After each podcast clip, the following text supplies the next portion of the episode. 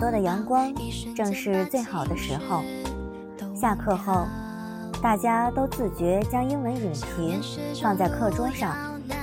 每个经过第一排的人都在放下一叠 A4 纸的时候，对童年抛个“可以啊，加油哦，小童年太争气”的眼神。他就在越来越高的论文纸里继续慢吞吞地在课本上画圈圈、画圈圈，直到亚亚悄悄走近，靠在他耳边问：“爽不爽？有没有做女主角的感觉？”他脸热热的，轻声回：“你告诉他的？是啊，我把全套课表和教授名字都给他了。”亚亚咧嘴一笑，顺便揪住他的手腕，也有些激动。早知道早玩微博了。我刚才看到港神竟然开了微博，你还是唯一被关注。他嗯了声，飘忽忽的，不打扰你们了，撤了。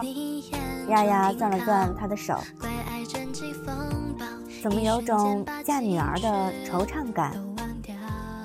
哎，很快，阶梯教室的学生都走光了，就剩下他陪着杠和老教授。老教授聊得意犹未尽，拍了拍杠的肩，告诉他自己还要赶去下一堂课。等教授也撤离。教室就真的只剩他和他了。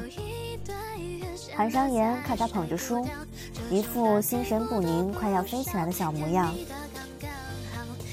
他知道自己会越来越忙，所以让九七向亚亚要来了他的课表，想挑个上午、下午的，陪他过过普通学生情侣的日子。昨天看微信，能感觉到他想和自己多说话，却拼命压抑着。不肯打扰自己，那些校园情侣拥有的小甜蜜，估计他都没机会感受了。这么一想，也算是欠他不少。你同学对你都还不错。他终于合上用来装样子的笔记本，塞进他书包。刚才看到那些小孩走过，都对他挤眉弄眼的，显然关系很好的表现。嗯，好多都是本科同学。我记得你说我不太会说话，以前总得罪朋友和同学，记性真好啊。大三的时候有一段时间，大家都不爱和我说话。他点点头，想到亚亚说的话，他说自己总得罪人，想多了。也就大三时候，少年班学生被分去各个系，突然进入新班级都这种待遇。以前我高中转学也这样。我们这届本科的都知道一句话：系里有三宝，童年、内网和校队。知道为什么吗？内网大资源库，要什么片儿有什么片儿，更新比任何网络站点都快。校篮球队有国家运动员，常年帅哥聚居地。最后就是我们的小童年了，在专业课和大作业方面，对同学完全的有求必应。杠摸摸他的小脑袋，童年不知道发生了什么。我们走吧，这个教室还有课。杠本来就是为了陪他，无可无不可。站起身，座位太小了，坐了整整两节课，完全伸展不开腿。现在感觉被释放了一样，他活动了下肩膀，看他利落地收拾书本和笔，突然想到，自己学生时代都在做什么呢？完全没印象。果然，每个人的生活重心都差很多。两人走出阶梯教室，逆着赶来上课的人流下楼取车，他就推着自己白色的小自行车，走在他身边，不停给他指。那里是本科宿舍区，那里是研究生宿舍区，那里是活动中心，那里是物理楼、化学楼，还有建在湖中央的自己干活的实验室。刚从没怎么感受过国内大学的氛围，双手插着长裤口袋，陪他慢悠悠走着。两个人经过外院，你怎么和这个教授关系这么好？他终于按耐不住好奇，问他：“他人不错，怎么？他在我们院的绰号是老魔王，挂人最多。”刚哦了一声，他人挺有意思，一直教英语教到四十几岁，突然决定给自己放个大假，就出去读了个工业设计的硕士，然后回来继续教英语，读到硕士。干什么用呢？本来就是消遣。刚看到图书馆，有人消遣是旅游，有人是读书，我就是玩游戏，什么都求个目的，就太无聊了。他对图书馆很有兴趣，他就在楼下锁了车，带他进去。二楼是消遣娱乐的书，他没停留，和他直接往上走，到三楼专业书籍区，四周静悄悄的，在。读书区坐着的学生都在埋头做着笔记，他就跟着他一路走向那一排排看不到边际的书架区，时不时能看到有人在找书，有人在低头发短信，有几个小姑娘对着教授给的书单低声交流，还有小情侣在拉拉小手摸摸小胳膊。刚停住，他也跟着停住，抬头看，都是设计书籍，他的专业相关。他随便抽出来一本，翻了翻。他靠近，也凑着看了眼，轻声问：“你手绘是不是很好？”他不置可否：“真好，他最羡慕手绘好的人了。”那怎么从来没画过？画什么？杠杨梅，画人。显然，小孩完全不知道工业设计是做什么的。他将书合上，书角放在他额头，沿着那小鼻梁滑到鼻尖。你难道认为工业设计和人体彩绘是一样的？没人说是人体彩绘啊。于是，当有人走进这个书架，认出电院那个很有名的拿过 ACM 世界名次的萌妹，是如何面红耳赤。逃也似的跑开，他身后的男人倒是悠哉，慢条斯理地将书放回原位，莫名感觉四周都飘着粉红泡泡，有没有？妹子脸这么红，难道是表白、偷吻？这开玩笑吗？这里是图书馆好吗，同学？求回放，求重播，求再来一次。不久，密室风暴全国总决赛在北京开始。同年用三个月永不休息为条件，和导师换了一周小假期，陪杠去参加密室风暴的全国总决赛。这周恰好碰上大小会议，酒店房间紧俏，他就订了双床的行政套房。两人进门后，他先去洗澡。晚上约了朋友吃饭，他答应着，坐在床上百无聊赖地播电视节目。没多久，就听到浴室门打开的声响。他立刻从床上跳下去。你好了，跑进洗手间的一瞬傻住了，就围了浴巾。他秒速转身，却被他从后面抱住，眼前天旋地转，被放在了大理石台上。他拉住他的脚腕，扣在自己腰后。跑什么？他不太安分地扭动着，想要避开他。这个姿势。我有点怀念你喝酒的时候了，他逗他，用下巴压住他的额头，将他搂在自己身上，眼睛看着镜子。走之前给你讲个故事。故事。他感觉他手有些不安分，心猿意马。我父母都不在了，他简单交代。有个阿姨，是母亲去世后嫁过来的，后来父亲去世。我和他相处的竟然比亲生父母还久。小时候我很讨厌他，他又不让我搞电竞，所以我就一个人回了国内。所以才在成年时最终选了中国国籍吗？他仰起头想要看他，被他制止了。后来回到国内，我认识了一个电竞高手，叫 Solo，SP 中国区老大。他那时有个小女朋友。叫 Apple Dog，最开始就我们三个想搞个战队，后来人越来越多，真的就搞成了。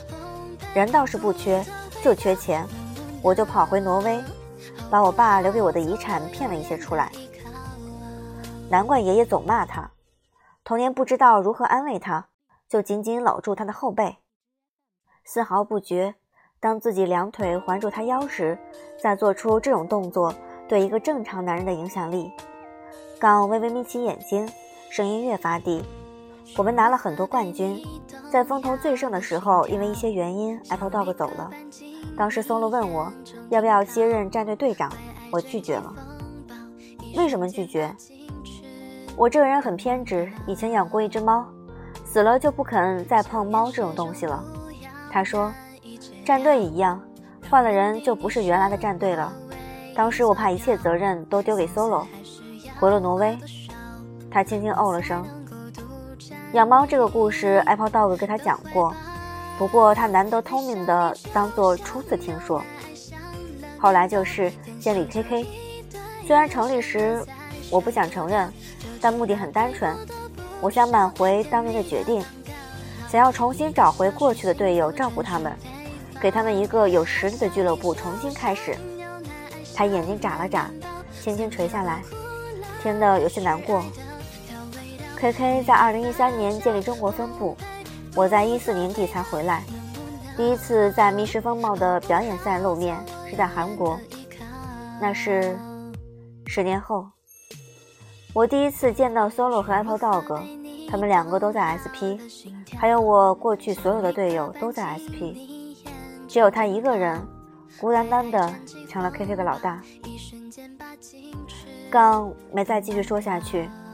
为什么突然这么想要倾诉？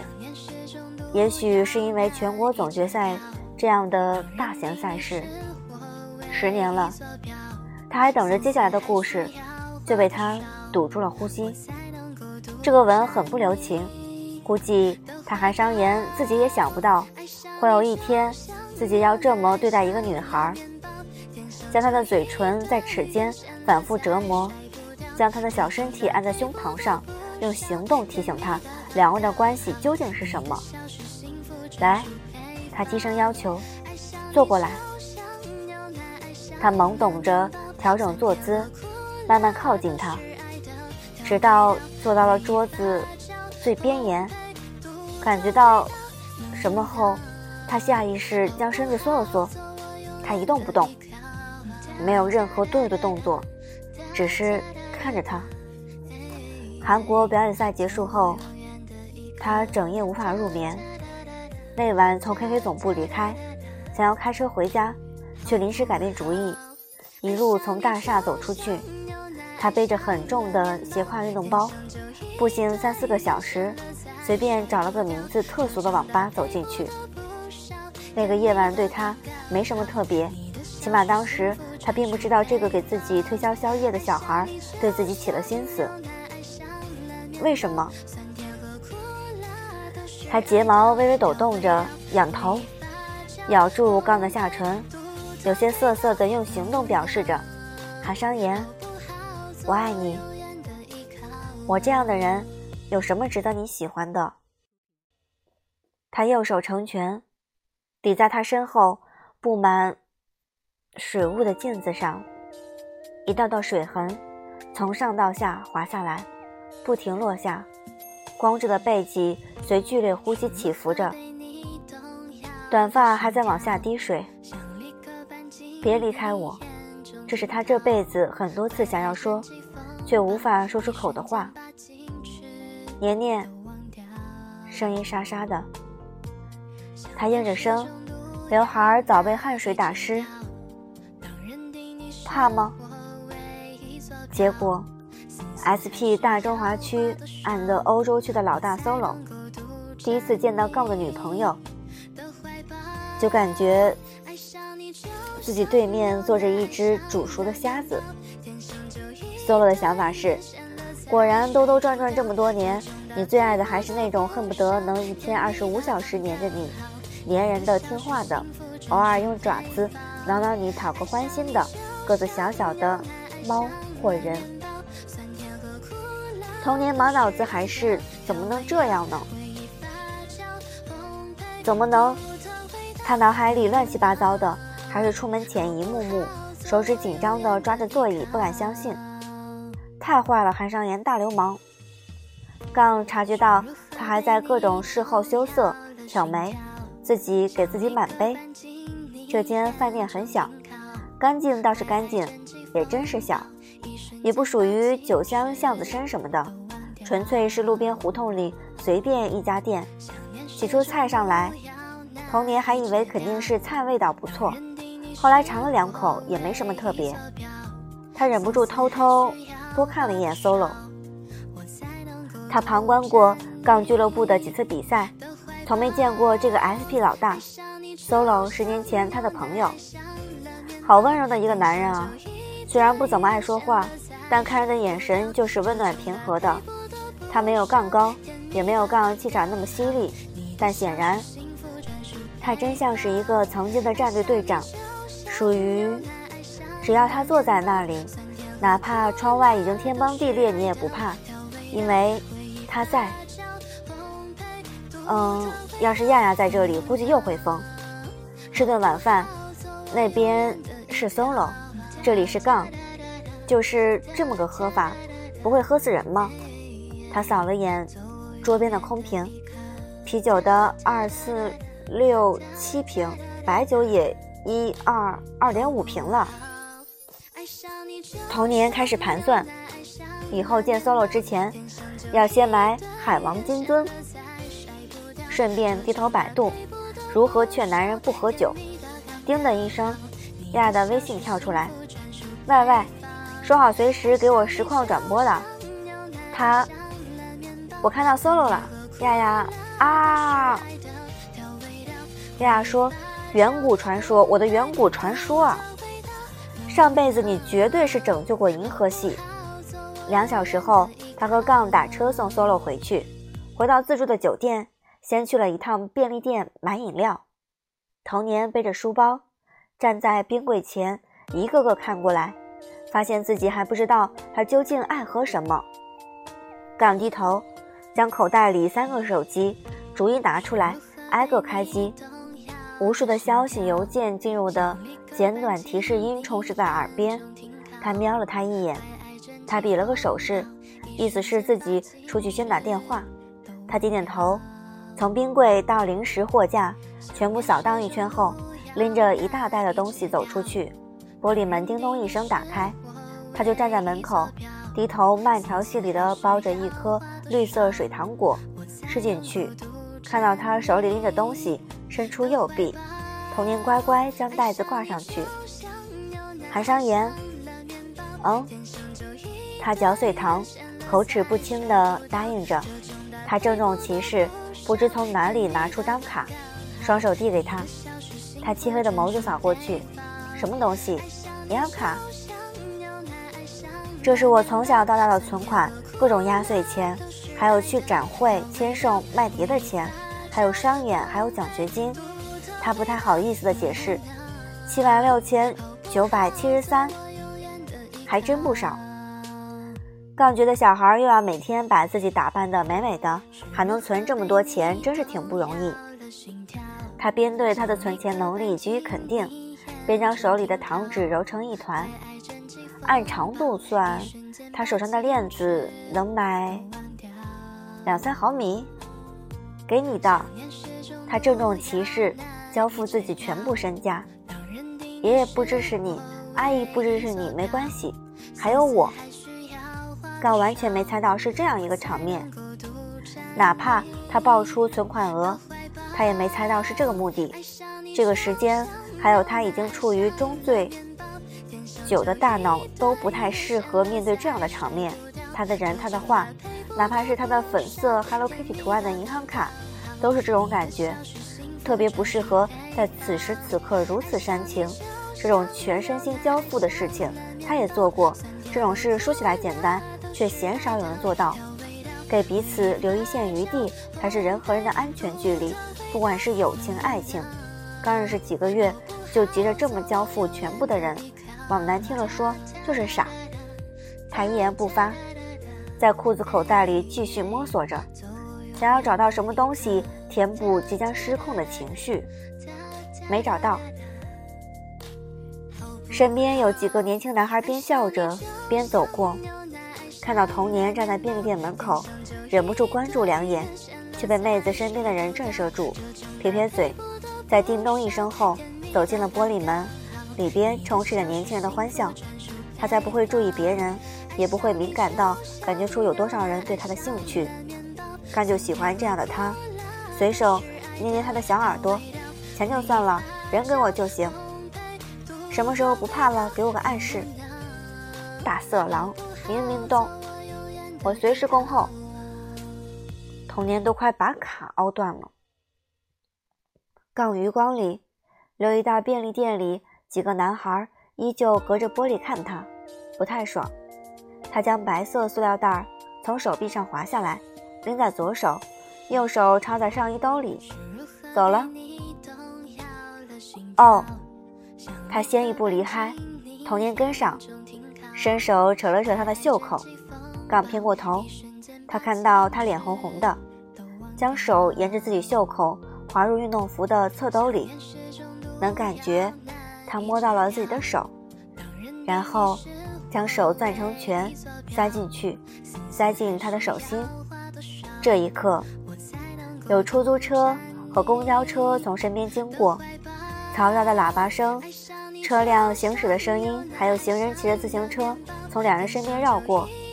他静静站着，将他整个小拳头成功塞进自己的手心里，若有似无的笑了，依旧一副懒得应付的寡淡表情。可却用力将那小手牢牢攥住。远处，便利店里的大男孩，嗯，萌妹子主动，靠，还有天理吗？还挺装叉，拉手就拉手，还隐蔽在上衣口袋里，更明显好吗？靠，腿长了不起啊，走慢点，萌妹都跟不上了。哎，好白菜都被猪拱了。一点儿都不疼老婆。一瞬间把矜持都忘掉，想念是种毒药，难以戒掉。当认定你是我唯一坐标，思思还需要花多少，我才能够独占你的怀抱爱上你就像牛奶爱上了面包天生就一对遇见了才甩不掉这种搭配不多不少甜蜜的刚刚好你的笑是幸福专属配方。